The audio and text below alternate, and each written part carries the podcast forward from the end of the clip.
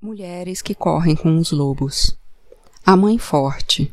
A prole forte. O remédio está em obter cuidados de mãe para nossa própria mãe interna. Isso se obtém com muitas mulheres reais no mundo objetivo que sejam mais velhas, mais sábias e que, de preferência, tenham sido temperadas como o aço. Elas se tornaram calejadas por terem passado por tudo o que passaram Independente do custo, mesmo agora, seus olhos veem, seus ouvidos ouvem, suas línguas falam, e elas são gentis. Mesmo que tivéssemos a mãe mais maravilhosa do mundo, ainda poderíamos acabar tendo mais de uma. Como todas as vezes disse às minhas filhas, vocês nasceram de uma mãe, mas tiveram sorte.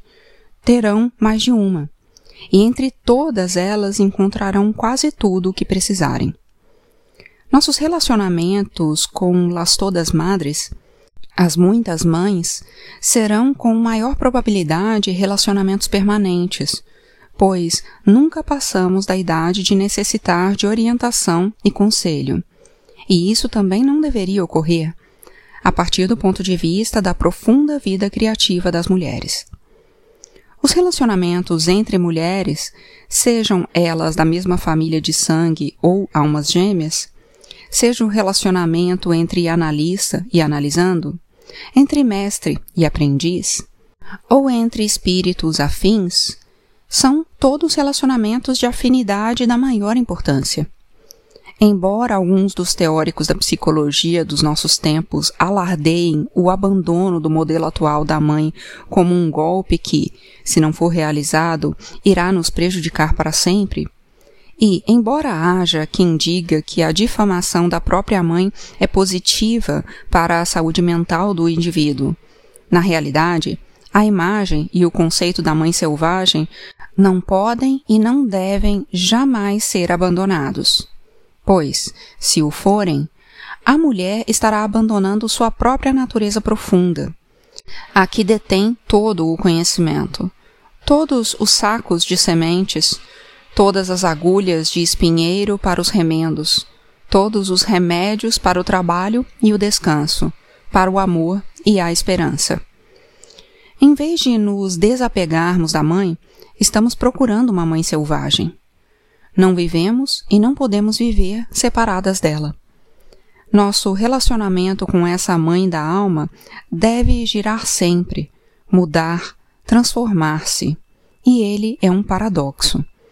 Essa mãe é a escola na qual nascemos, a escola na qual aprendemos, a escola na qual ensinamos, tudo ao mesmo tempo e pelo resto das nossas vidas.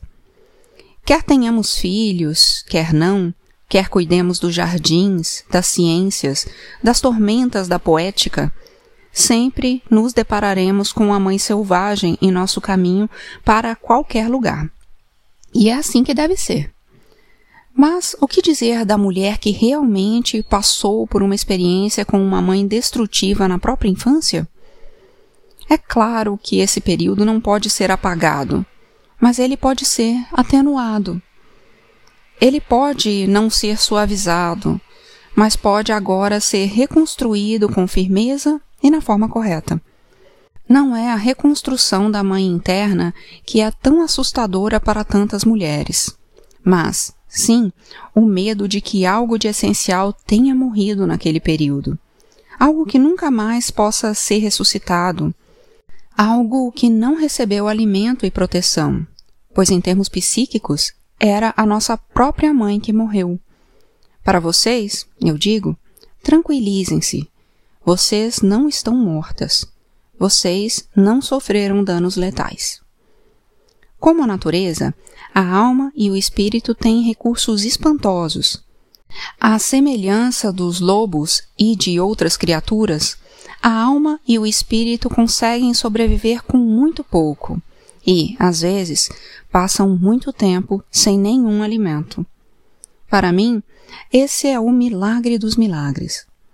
Uma vez eu estava transplantando uma cerca viva de lilazes. Um enorme arbusto havia morrido de causa desconhecida, mas os restantes estavam cobertos de roxo na primavera. O pé morto rachou e se esfarelou, como o pé de moleque quando o desenterrei.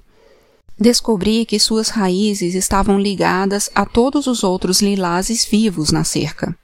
O que me espantou ainda mais foi o fato de a planta morta ser a mãe. Eram dela todas as raízes mais grossas e mais velhas. Todos seus filhotões estavam muito bem, embora ela própria estivesse botas arriba, como que de canelas esticadas.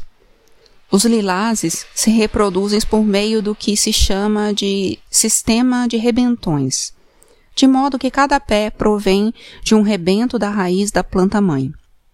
Com esse sistema, mesmo que a mãe fraqueje, o rebento pode sobreviver. É esse modelo psíquico e a esperança para aquelas que tiveram pouco ou nenhum cuidado materno, bem como para as que sofreram cuidados torturantes. Muito embora a mãe, de certo modo, esteja acabada, muito embora ela não tenha mais nada a oferecer. Os rebentos irão se desenvolver, crescer independentes e ainda vicejar.